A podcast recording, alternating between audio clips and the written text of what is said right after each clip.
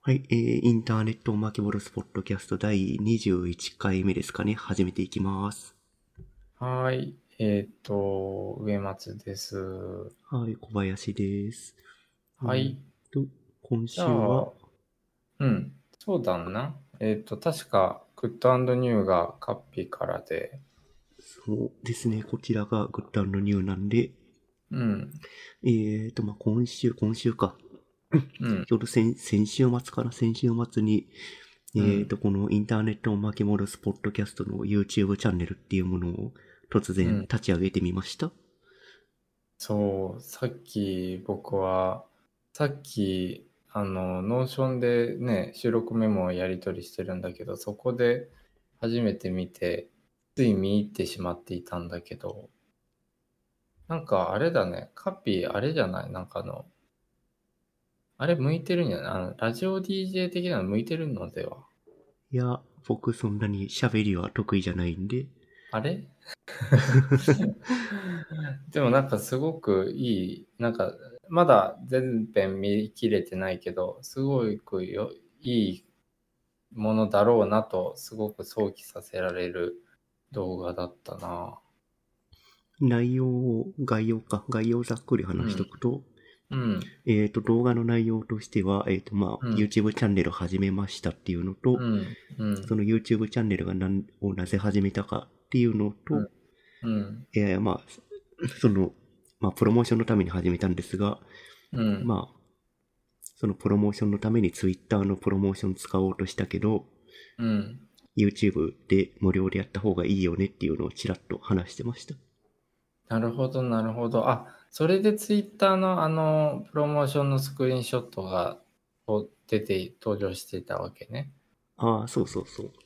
うん多分、うんサムネイルとかになってるのかな。うんうんうん。なるほど、なるほど。Twitter のプロモーションがうん。全全然自分知らなかったんだけど、割とうんお手軽にプロモーションできるっぽくて、うんうん。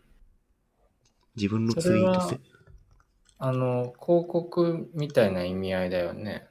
ああ、そうそう、よくプロモーションツイートって固定で流れてくるじゃん。うんうんうんあれ、あれを簡単に設定できるんだよね。ククレジットカード登録するだけで。うん。うんうん。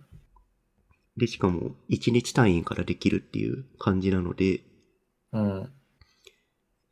このポッポッドキャストのツイッターアカウントで割と番組を、番組というかページ作ったらすぐツイートしてるんですけど、うんうん。まあそのツイートをプロモーションツイートに乗っけようかなとうっすら思っていたん、いたんですよ。うんうんうんで、まあ価格帯は5000円からスタートできて、うん。うん。まあ5000円かける日数で価格が決まると。うん。まあ大体3日ぐらいプロモーションしたら、えーうん1万5000円とか、まあ、えっ、と、値段が増えると、えっ、と、リーチする人数も増えて、まあ1万円を3日間やると大体1万人ぐらいにプロモーションツイートが流れるのかな？うん。うんうん。なんか、お金かければまあ、リーチというか、プロモーションができるが、うん。正直、そんな大人数にプロモーションしてもしゃあないっていうところがあるんで、まあそうだね。なんかどのユーザー層に向けてっていうところは、セグメントぐらいは決めれる気がするけど、なんか細かくは難しそうだよね。ツイッターのプロモーションだと、えっと、性別と年齢だけ決めれるのかな、確か。あ、だいぶざっくりだね。うんうん。うーん。そしたらなんかちょっと無駄打ちというか、なんかあの、あまり費用対効果回収しきれない、費費用に対して回収しきれない状態になってしまう懸念がありますね。うんうん、あと、そん、それだけ大人数にリーチしちゃうと割とノイズが入っちゃいそうだなと思って。確かに確かにおっしゃる通り、なんか、例えば時事的な話をしたりしている時とかね。ああ、そうだね。なんかそこで、うんえっ、と、例えば、Q アノンとかの話した時に、うんあのガ、ガチガチな人が現れて、めちゃくちゃ文句言い出すとか、そういうのもありそうだからさ。ありそうありそうありそう。確かに確かに。うーん。そうだね。ままあね、まあせっかく20回に到達したんで、徐々にリスナーというか聞いていく層を増やせたらいいなと思って、いろいろ活動し始めてますあり。がたき。なんかもう僕は、なんか、もう今週は肉体疲労の塊でして、うんあの、ちょっと続けてもいいかしら？ああ、じゃあ、そうですね。 Good New これぐらいで、 notes の方に行きますか。そうだね、ごめんね。そういえば Good New だった。っていうのも忘れるぐらい頭が回ってないんだけど、なんか、今週はですね、えーっと、県内、静岡県の、えーっと、お茶にかかる人々とか場所の取材というか、まあ、取材兼撮影を、え1週間ほぼぶっ通しで、連日お手伝いさせてもらったんですけど、まあ、疲れる。今ももう、あの、肩とか、あの、なんかよくわからないところの筋肉とかすごい痛いんですけど、まあ、ただ、あの、すごく大事なことを教えてもらった気がして、えー各社だったり各事業者の関係者の方々ってものすごいパッションを持って茶業に取り組まれているっていう姿勢姿勢じゃないな、えー様子が伺えて。まあなんかえっ、と実はその間にですねなんか間というか中休みみたいな感じで水曜日だけ撮影ではなかったんですよね現実に言うと。うん。うん。で、だけど、水曜日は、なんかこう、あの、僕は人に対して初めてものすごく強く怒ったんですよ。それは、内容は言えるやつですか？うん、ある程度言える。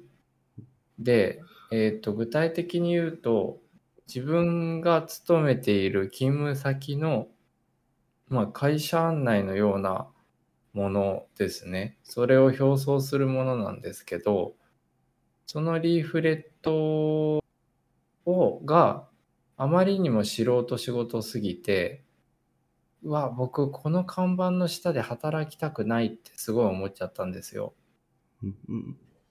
うん。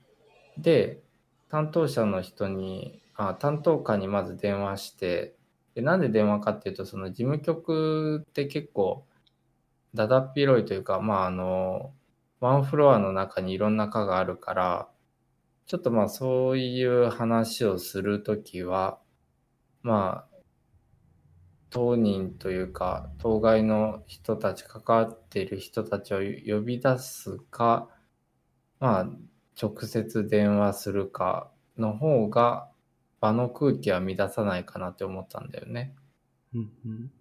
うん。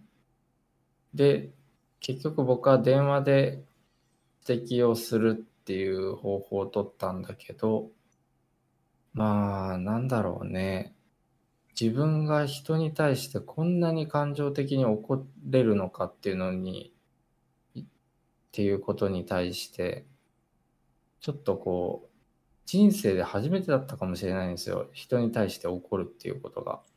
うん心の底から怒るっていうのが。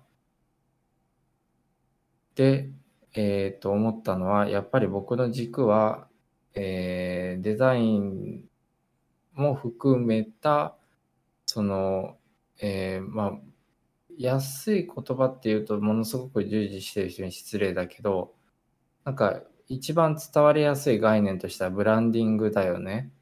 うんうんアイデンティティを作るとか、ビジュアルアイデンティティを作るとか、まあ、その、そういったその骨組みを、組織だったりとか、取り組みに対する骨組みを作るところに、やっぱり自分はやりがいだとか、じ情熱を注げるんだなっていうのをそこで感じて、で、えーっと、それはね、ちょっとなんかこう、いわゆる大人の事情みたいなもの、ところで、うん。途中で中断されてしまって、で、じゃあその後、あの、対話じゃないですけど、あの、話し合いをしましょうっていう場ができたと思っていたら、なんか、あのーよくわからない全然違う第三者の人がその話し合いには来ますっていうことで、えー、つまるところその指摘を僕がした当該の人はあのとてもじゃないけど合わせれませんみたいなニュアンスになっちゃったんだよね。うんそれは、な、なぜあ合わせられないの？いや僕があの怒ったからですねああ、なるほど怒。ったら泣いちゃったらしいんですよね。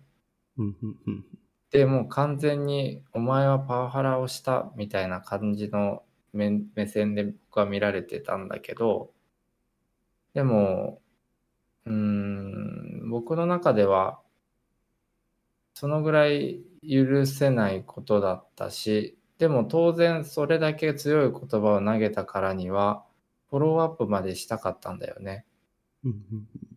うん。でもまあちょっとそれができなかったというか、そのシャットダウンされてしまったっていうのは、すごく個人的にはもどかしいし残念に思っていて、まあちょっと時間がね、空いたら、またどあの同じ職場の人たちなので、あの話はできるかなと信じたいところなんだけど、まあ先にお伝えした県内の茶業者の方々にその月か水はその大学の事務の人たちと戦いですえーっと木金と撮影だったんだけどまあ総じて言えるのは結局どんな仕事も人と人とがもう向き合うものなんだなって思ったしでそこにやっぱパッションだよね情熱がないと持続しないんだなとかあとそのさっきみたいに意思を伝えても伝わらない人もいるんだなっていうことをくればせながら感じた次第ですね。仕事感が変わ,、うん変わったというか再確認したって感じですか？そうだね。なんか、あの、変わりつつ再確認かな。例えば、もうあの、どこに行っても、あの、どこに行ってもじゃない、何を言っても話が通じない人もいるんだなっていう、まあ、ある意味でのエネルギーの分散の仕方を教えてもらったっていうことと、まあその逆というか、あの、もうとにかくエネルギーをぶつけて、それを本気で受け止めてくれて、本気で剛速球を投げ返してくれる人もいるっていうことを、まあ両極なことを知れたので、まあ今後の仕事のやり方も少しずつ変わっていくのかなっていう転機になりました。いい話ですね。いいかな良いかなうんわかんない。うん、水水曜日にめめちゃくちゃ激を起こしたっていう話をさっきしてくれたけど、うん。やっぱそのブランディングとか、そのうん作品に対するメッセージ性っていうのはすごい上松は大事にしてるなっていうのは、多分先週のオリンピックの方、開会式のとうんことを話した時にもちょっとよく感じたな。あ、あーなんか演出が例えば点でしかないとかね。そうそうそう、メッセージ性がないとか、ブランディングできてないっていうところにすごい、うんやっぱ怒りの感情を上松は持っているのはすごい分かって、なんか、本当にそこは上松のコアになってるんだなっていうのは再確認こちらもできました。おーおーすごい。つながった。まさかの。20回目とつながったね。ラジオ DJ できますかね？できますね。いやー、でも、そっか、なんか僕、あのー、最寄りのカフェの店長さんとかに、あのー、え、毎日怒ってて疲れないの？みたいなことを言われたことがあるんだけど、うんいやいや、何をおっしゃるみたいな、特に怒ってませんけど、みたいな、問題意識はありますけどっていう返しをしてたんだけど、うんあの、個人的に、あ、やっぱり怒ってたんだなってちょっと ものすごい遅ればせながらだけど、かん、あの、は感じましたね。うんうんうん。やっぱその怒れるっていうのは自分の一番大事にしてるところっていうこととイコールなんで、うん。その感情は別になんか怒ってるって思われようが大事にした方がいいんじゃないですかね。いやー、そう言っていただけるとありがたいです。なんか、まあ、とはいえ、やっぱ伝わらない人もいるから、うんうん。まあ、言ってしまえばにわかの人たちなんですよ。素人集団ってことなんですよ。その怒った先が。ああ、はいはいはい。その人たちに剛速球を投げてる。で、フロントガラスもリアガラスももうぶち破ってる状態だと思いますよっていうことを同僚に指摘されたんだけど、あ、その同僚の指摘もすごい的を得てるなと思ってお話伺ってたんだけど、多分僕全方位に対して剛速球投げてたんだよね、今まで。そまあその、もの作るのは常にプロフェッショナルがそこにいるっていうわけではないので、う。うん。まあなんだろう、ももの作ってるっていうことはリスペクトすべきではあって、でも、うんものを、ものを作ってる人が、に、ニアリーイコールプロフェッショナルっていうわけではないっていうのを意識すると良いんじゃないでしょうか。なるほど。ありがとうございます。ついこの、特にあのカメラオンとかではなくお音声のみですけど、今、あの、こう、あの、下ざってしまいました。なんかつい、と。いやまあでも、ね、怒りたいっていうのはよくわかるよ。やっぱり。うん。じ自分もウェブサイトとかだと、結構 UI、UX が悪かったり、アクセシビリティが悪かったりすると、うん、まあ、すごい怒怒っちゃうからね。怒るっていうか怒りの感情がやっぱり出てくるから。ああ、やっぱそうか。それはグッうんグッドニューのところとちょっとつながるんだけど、うんうん。ツツイッターってログインしてない状態でうん。ユーザー登録するっていうボタンを押すとモーラルが開くんで、うん、開くでもね。で、モーラルが開いた後そのモーラルを閉じる UI とか動線が今一切ない状態になってる。あ、そうなんだ。そう、それは、なんか若干ダークパターンよりな非常に悪い UI だったんで、確かに。YouTube の動画の中でも文句言ってますね。うーん。なるほどね。いやそういう非難、非難する気持ちというか、うん。これは絶対自分の感思ってるものと違うぞっていうのは、うん。ちゃんと言語化して発信するっていうのはそうだ大事なことなね。んじゃないですかね。そうだね。その、やっぱり言語化っていうのが一つキーワードな気がしていて、なんかその点だけでその発言とかっていうのを切り取られてしまうと、あまりにも先ほどのように残念な結果になってしまうんだけど、伝え、伝えたいことが伝わらないというか。でも、なんかお互い、まあ受け止める側も発信というか発言する側も、この人はどういう意図で言っているのかっていうのを落とし込めていたら、そういったディスコミュニケーションは発生しにくいと思うんだよね。うん。うん。そうなんですよね。じゃあまあ、ちょっと怒りのコントロールの仕方を覚えつつ、まあ怒りをエネルギーに変えていくっていう路線はちょっと継続でっていうことにさせていただければと思います。そうですね。まあ今、大学の事務局の話をメインにしちゃったけど、お茶業者の方たちはどう,、どうだったの？あ、お茶業者の方たちはね、もうあの、もう全員、もうパッションのぶつけ合いだった。もううん。しかも全部ポジティブな意味の。お茶に対するパッションが強い？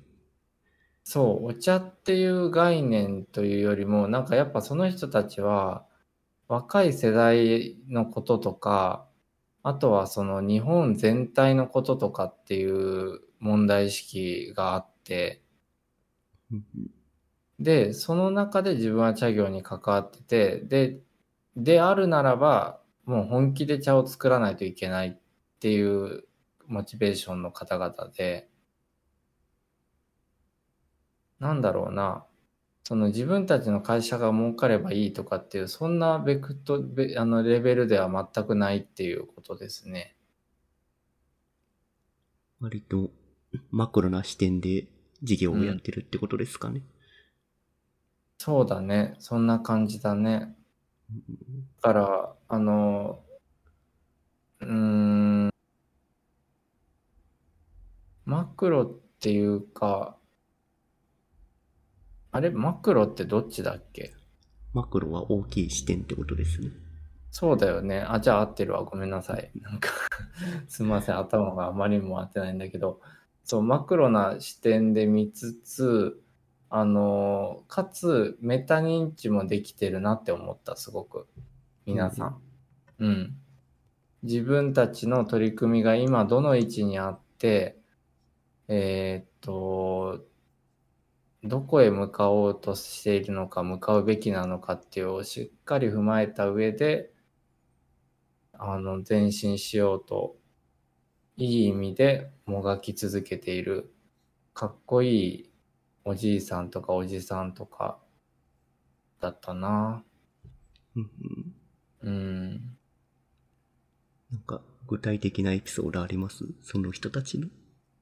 えっとね、例えばね、えっと、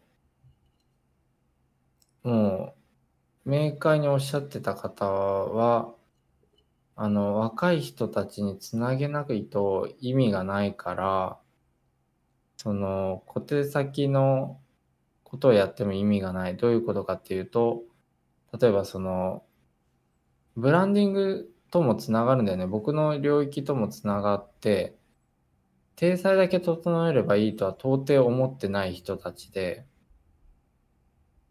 あの、じゃあこれはお茶の商品であったとしたら、これを届けるには、じゃあパッケージを良い感じにするだけでは到底持続しないし、まあ、お茶に従事する人も増えないし、ファンも増えないしっていうことをすごく消費者としてのファンの人も増えないしっていうことをすごくあのしっかり分かってくださっている方だなというふうに感じてうん。なんかなんだろうな。あんまりなんかこうあの言いづらいことについてはちょっとカメラ回ってない時、ま、今回ってない？とかって聞いてくれてで正直そのカカメラ回してない時の話がもうパッションの塊みたいなところで 個人的には一番面白かったんだけども、あのーまあ良くも悪くもやっぱあの各社長さんたちあのこの場ではこういう発言をするってちゃんとあの踏まえれる人エネルギーの強弱をつけれる人だっていうことがあの共通項としてあったのでああ自分もそうだよね。なんかあの無駄にここに注いでも無駄なとこにエネルギー使っても意味ないなっていうのをまあ思いました。だからなんかそのちょっとねあんまり具体例はね多分先方の都合とこちらの事務局というかその、えっと、大学ではない事務局あのどっちどういうことかというと県の委託というか県がやっている事業のお手伝いをさせてもらったんだけど、まあ、双方の関係があるので多分あんまり詳しいことは言えないんだけどまあ先ほどお伝えしたようにあの僕自身の気づきとしてはエネルギーを注ぐべきところをもうちょっとフォーカスを絞っていこうっていうふうに思いましたね。うんうんうん多分その茶業、茶業の方がカメラを振ってるところで、パッションが強かったっていうのは、うん。それはちゃんと怒りのコントロールができてるってことじゃないですかね。そうなんですよ。そうなんでございますよ。それで言うとですね、最近アンガーマネジメントっていう言葉がありまして、あ、なんか聞いたことはあるな。そうそう、怒りとかイライラをコントロールしていきましょうっていう、うん。なんかそういう、なんだ考え方？マネジメントっていうものがある、ある、あり、あるっぽいですね。うーん。なるほどね。いやー。まあでももう僕、もうこれ以上その職員さんとかに対して関わる気ないけどね。あ、はい。じゃあそこでやっててくださいね。仲良くやっててくださいねって。僕は次に行きますっていう気持ちなんだけど。うん。まあ、それも一つのアンガーマネジメントなんじゃないですか。あ、なんてフォローアップの上手なカッピシ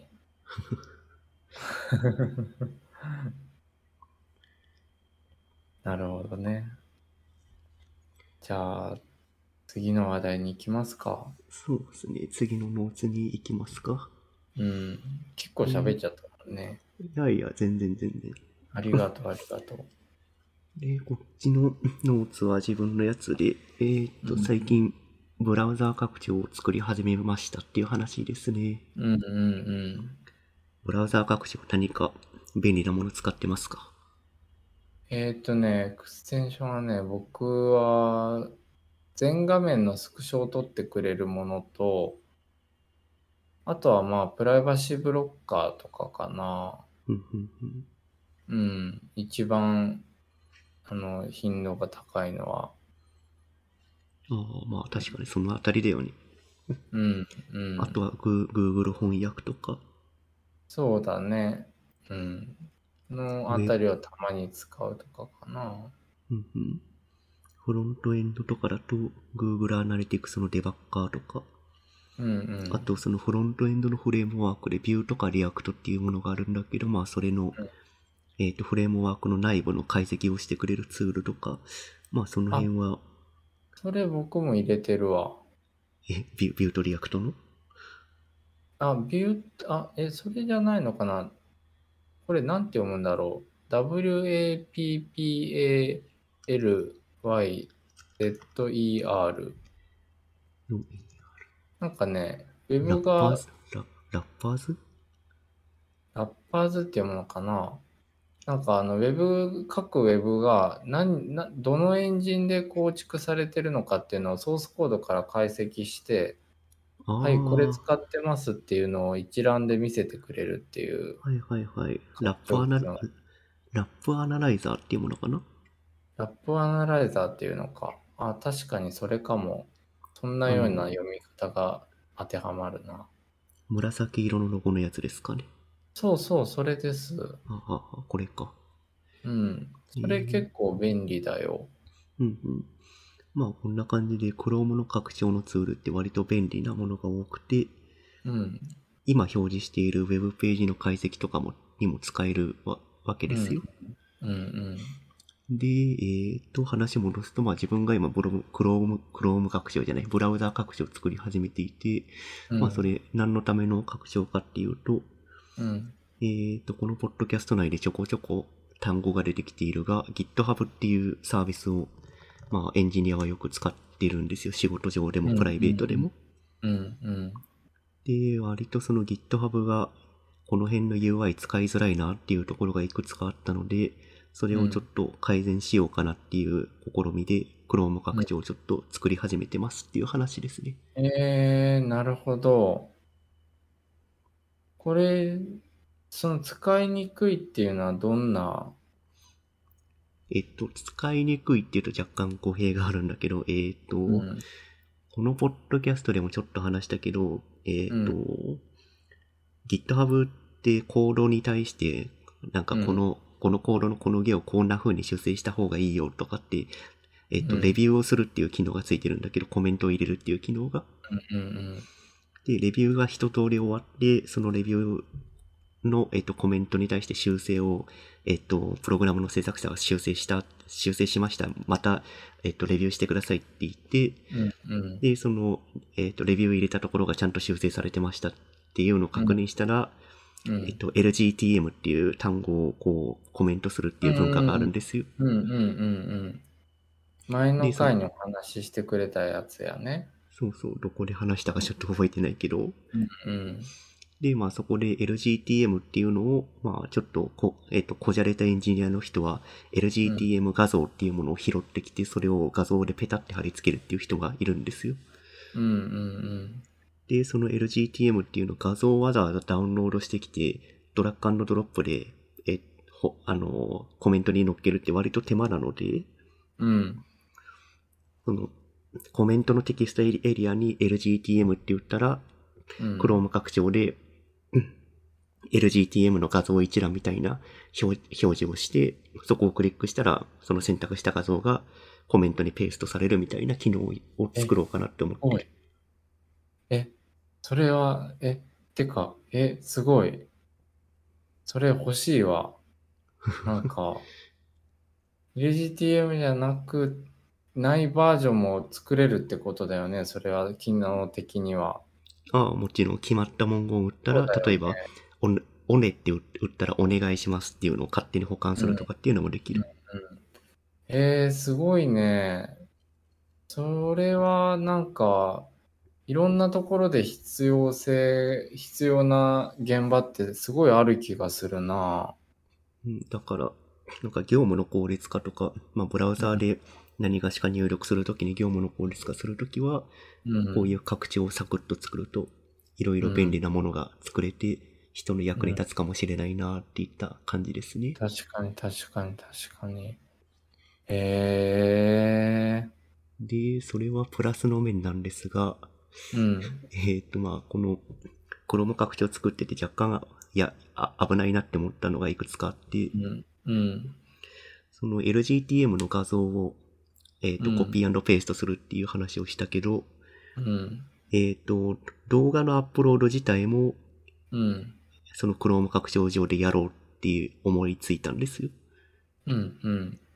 えっと、な、えっ、と、自分のコンピューター上の画像をうん。ブラウザー上から選択すると、うん。その画像が、その画像が、えっと、GitHub のクうん。Chrome 拡張がブラウザー拡張上に表示されて、うん。うん。で、LGTM っていう文字が、を勝手に貼り付けて、それを GitHub のサーバーにアップロードして、うん。で、そのアップロードした画像の URL を、ブラウザーの IndexDB っていうローカルストレージに保存して、で、そのうん URL を LGTM っていう文字列打った時に一覧表示して、そこをクリックすると、その URL が画像として貼られるみたいな、まあそういううん仕組みを作ろうと思ったんだけど、うんうん。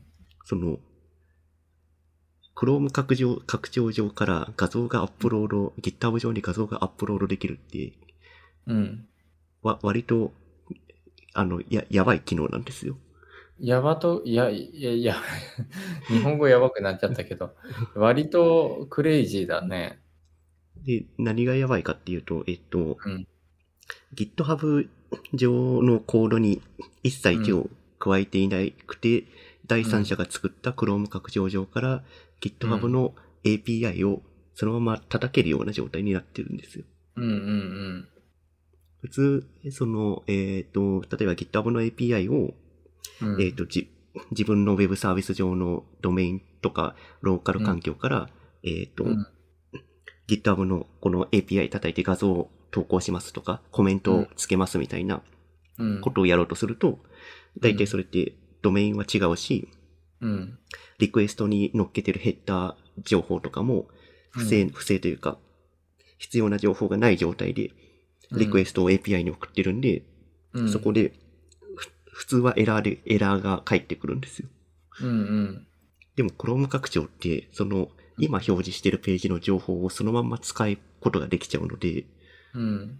GitHub にログインしてる状態で GitHub のコメントをつけれるページを表示していると、そこに、そのページの中に乗っかっている、シークレットのトークンだとかっていうのも、そのまま引っ張ってこれて、そのシークレットのトークンをリクエストのヘッダーにくっつけて、リクエスト、リクエストを投げると、うん本来であれば GitHub のウェブページ上からしか使えない API が使えるようになると。うんうんうん。なるほどね。で、これまあ、普通に悪用しようと思えば、まあ仮にだけど、うん。えっ、と、その、Chrome 拡張にに対して変な悪意があるコードを混入させて、うん。なんか、その GitHub にコメントつけたら、必ず、あの、コメントの後ろにうんこの絵文字がつくみたいなこともででき、できちゃうわけですよ。まあそうだよね。そううんうんまあ、それは本当にただのいたずらレベルだけど、まあ、もうちょっとや,、やばいのだと、まあ、えっ、と、自分が知らないところで GitHub の、えっ、と、画像アップロード API 勝手に使って変な画像をたくさんアップロードして、それを、えっ、と、第三者に使われるみたいなこともできちゃうので、うん。うんうん。そうだよね。そうだよね。うん。なんで Chrome 拡張、便利は便利だけど、なんかよくわからない Chrome 拡張はあまり入れない方がいいですっていう、そういう忠告も一つしておきます。なるほど、なるほど。えー、でもなんか、それはあれだね。なんか、業務効率でもあるけど、なんか、輪が広がりそうな気がするね。なんか、あ、この拡張機能作ってる人、どんな人だろうって気になるもん、僕。ああ、そうそう、それも一つ狙いとしてはありますね。うんうん。へえ。なんか、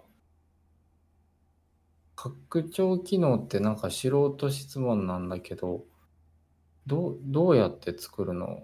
ウェブベースの開発？はい、HTML と JavaScript で作れます。なんだって。だからさっき、さっき話してくれた Google、Google じゃないや、えっと、あーと、なんだっけ、アナ、アナライズラッパーアナライズだっけ？あ、はいはい。うん。あれも右上に出てくるポップアップの表示は、あれ HTML と CSS でできてますね。うーん。確かにウェブっぽい表示だなとは思ってたけど、やっぱそうなんだ。そうそう、あそこに小さい iFrame が表示されてるだけだね、基本的には。うんうん。そうか。ということは、じゃあなんか概念的には僕でも理解できる構造なわけね、この子たちは。うん。で、かつ、例えばだけど、実は、あの、知り合いの尊敬する先生が、あの、楽天とか、まあ、日本の EC サイトのメルマガの、ほら、購入画面でメルマガ購読が、購読じゃない、購読か。まあ、サブスクライブがとにかく有効になっちゃってるっていうあの状態あるじゃないですか。うん、ダークパターンですね。そう。で、そのダークパターンを自動的にはずチェックを外すっていう Chrome 拡張を出している方がいて、うんうん。で、あ、Chrome 拡張ってこんなに Web の領域に踏み込めるんだって思って見させてもらってたんだけど、あの、確かにでもおっしゃる通りだね。なんか今の話とちょっとつながった。なんかあの、特定のワードだったりコードだったりっていうのが当然あるわけじゃん。チェックボックスとメルマガ購読はこちらみたいな。うんうん、そうそうそう。うん。で、スチェックボックスのステータスがチェック入ってるっていう、そこをひ引っ張るというか拾えれば、それをもう一回押してチェックをのない状態にするっていうことはできそうだよね。うん、全全然できるよ、それは。うんうんで、あの、アドブロッカーとかでも割と雑な作りをしてるアドブロッカーは、うん。うん、えっ、と、HTML のクラスに AD、うん頭に AD っていうアドっていうクラスがついてると、その、ドムを非表示にするっていうような作りをしてるアドブロッカーもあったりする。ああ、それね、アドブロッカーが最初の頃出てきた頃に、あの、最初出てきた頃に、あの、あの、ad.jpg っていう画像が、うん。たまたま、あの、会って一、あの、で、しかもそれ一覧だったんですよ。なんか、母校の教員一覧で、安藤先生っていう人がいらっしゃったんだけ おど、そう。で、他の先生たちも同じようなファイル名のルールで名前を付けられてたんだけど、その各写真はね。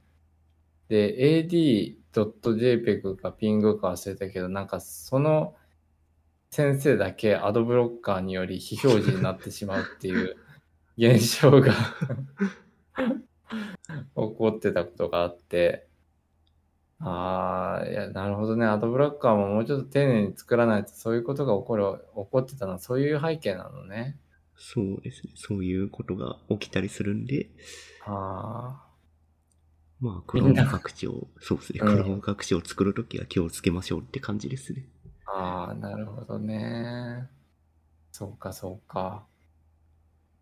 まあ、そんな感じですかね。なんそうかで、すね。いつ公開できるかちょ,、ちょっとわかんないですけど、いや、でもさ、ここで今日の話で共通してるのは、お互いファッションで動いてますね。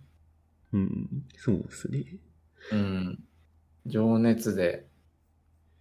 だって、どっちも正直首突っ込まなくても、生活は維持できる話だからね。まあそうね、クローム拡張なんて特にだね。い別や僕も正直そんな、あのーパンフレットはちょっとやっぱ自分の、あの、職場の看板になるわけなので、ちょっとさすがに感化できないけど、でもその撮影とかも実はこれ、僕が勝手に手を挙げて、なんか先方は GoPro で撮りますとかって言ってて、いや、それちょっと難しいと思いますみたいなところで、あの手を挙げさせてもらった部分があったので、まあ、僕、恩師におっしゃってもらった言葉で、いや、あの、おせっかい、デザインとかそのクリエイティブに関わる人はおせっかいじゃないとやっていけないよみたいなことをさらっと会話の中でおっしゃっていただいたことがあったんだけど、うん。あ、そうか、このことかというふうに、なんかカッピの拡張機能の話も聞いていて思ったな。うんうん。まあなんか、使いづらいなって思ったら、サクッと直せるようなかん環境というか、うん技術、技術があったので、それを使ってるっていうだけですね。そうだね。いやー、でも大事なことだと思うな。うんうんセキュリティ周り、もうささっき Chrome の、Chrome、Chrome、ブラウザか、ブラウザ拡張のところで、セキュリティ周りの話をしたけど、うん。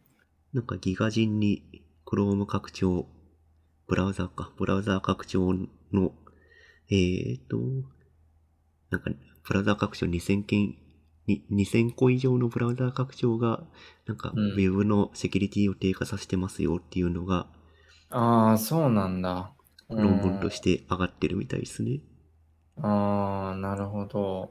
で、その論文が CISPA っていうところで、これはアメリアメリカのサイバーセキュリティうんをやってる団体がうん。作ってる論文らしいですね。うんうんうんまあなんで、便利は便利だけど、こういう数字とかも出てるんで、うん。うん。セキュリティ周りとか考えながら、クローム拡張を使っていった方が良いですっていうのを改めて注目しときます。なるほど。っていうのと、セキュリティ周りの話で、うん。ウェブのセキュリティだと DNS のセキュリティって割とよく。言われる話で、うんうん。でまあ、自分ウェブの仕事はしてるけど、セキュリティ周りあまり詳しくなかったので、うん。先ほどちらっと DNS のセキュリティについてググってたんですが、うんうん。ちょうど DNS だと、えっと、クラウドフレアのうん。ウェブサイトにうん。DNS のセキュリティ周りのことがずずらずらっと書かれているページがあって、うんうん。まあ内容は読んでくださいって感じなんですけど、このページ、クラウドフレアのページの UI をここで初めて見たんですよ。うんうん。でこのページのヘッダーの部分に、うん。ヘッダーのナビゲーションに攻撃を受けていますかっていう、めちゃくちゃ目立つボタンが貼られてて、このうん。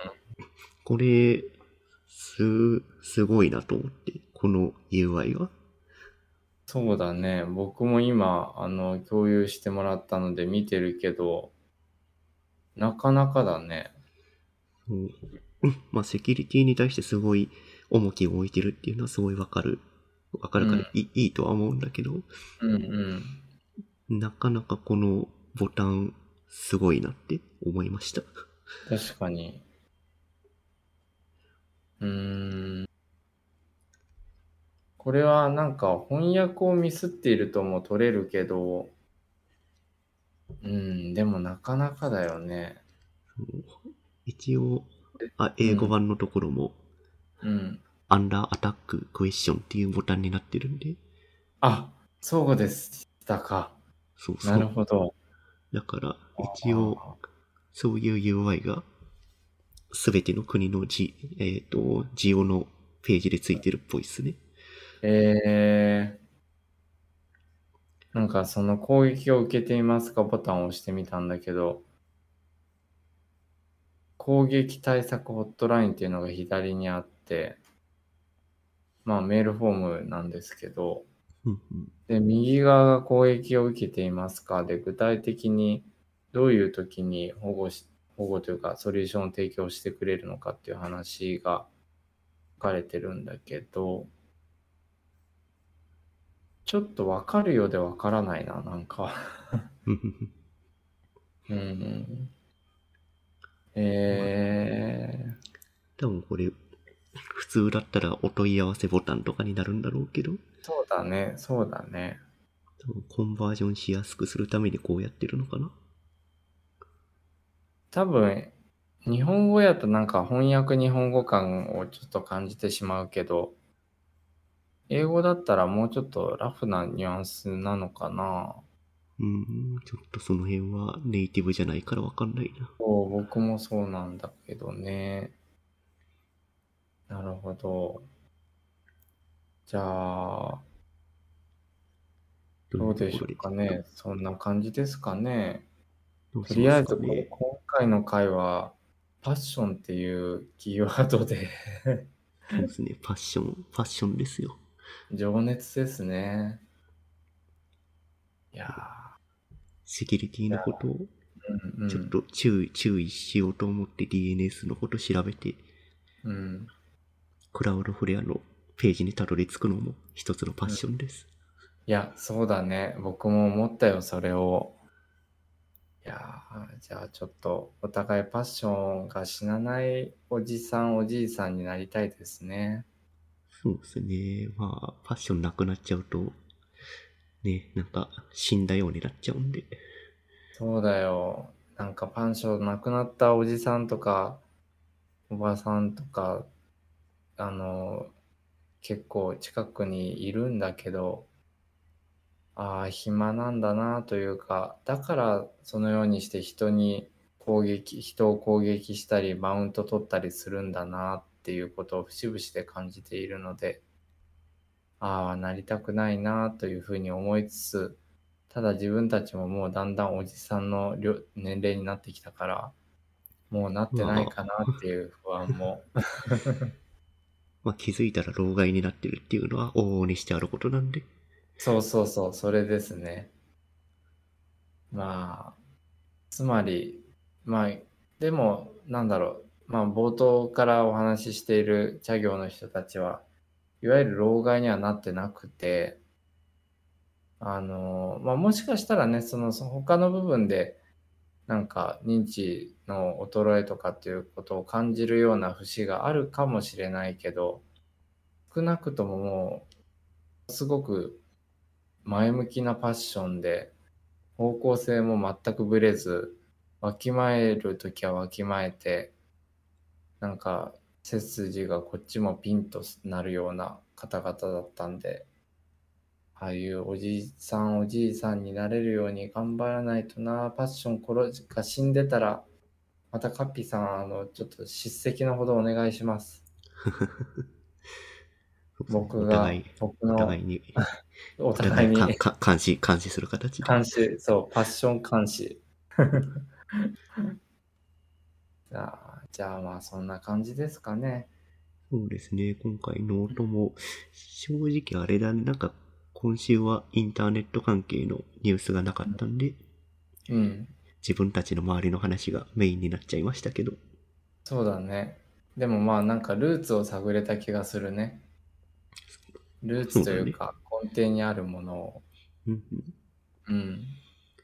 まあ、あ来、来週は、来週は、来週っていうか次回か。次回はまた何かインターネットの話題があれば、それを話しましょう。そうしましょう。うん。